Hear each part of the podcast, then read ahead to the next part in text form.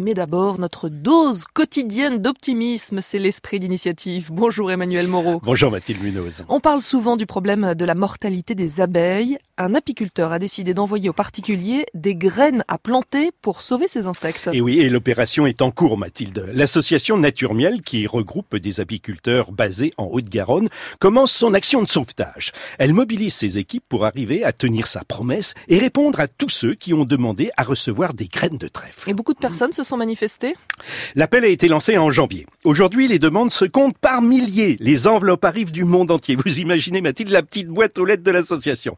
Nous avons reçu plus de 60 000 courriers. C'est au-delà de ce que nous avions imaginé, annonce Nicolas Puech, apériculteur, à l'origine de cette initiative. Et dans les 65 kilos de graines de trèfle distribuées par Nicolas, il y aura des centaines de trèfles à quatre feuilles. Et pourquoi du trèfle?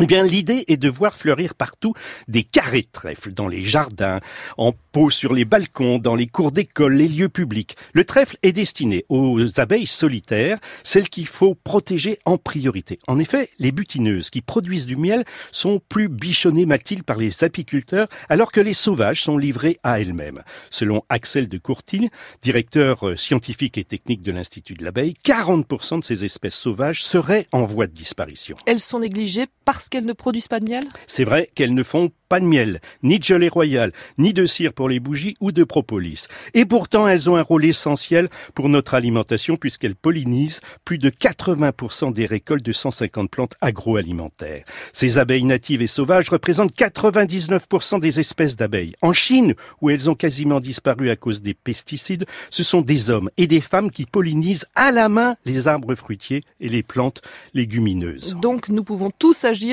pour éviter d'en arriver là. Eh bien, c'est la démarche qu'ont adopté les apiculteurs de la Haute-Garonne, comme l'explique Mathilde Gola, qui publie ce jour un article dans le Figaro demain sur le sujet. Pour une première opération de sensibilisation du grand public, il fallait privilégier une plante qui parle à tout le monde, car le message que souhaite véhiculer l'association est bien que nous pouvons tous agir pour préserver nos alliés les pollinisateurs, des plantes aromatiques consommables pourront ainsi être plantées sur les balcons, de la sauge, du sainfoin ou même encore des tournesols, à condition bien sûr de n'y ajouter aucun produit chimique. Le bémol à apporter à cette opération, c'est que tous les efforts portent sur une seule plante, reconnaît Nicolas Puech.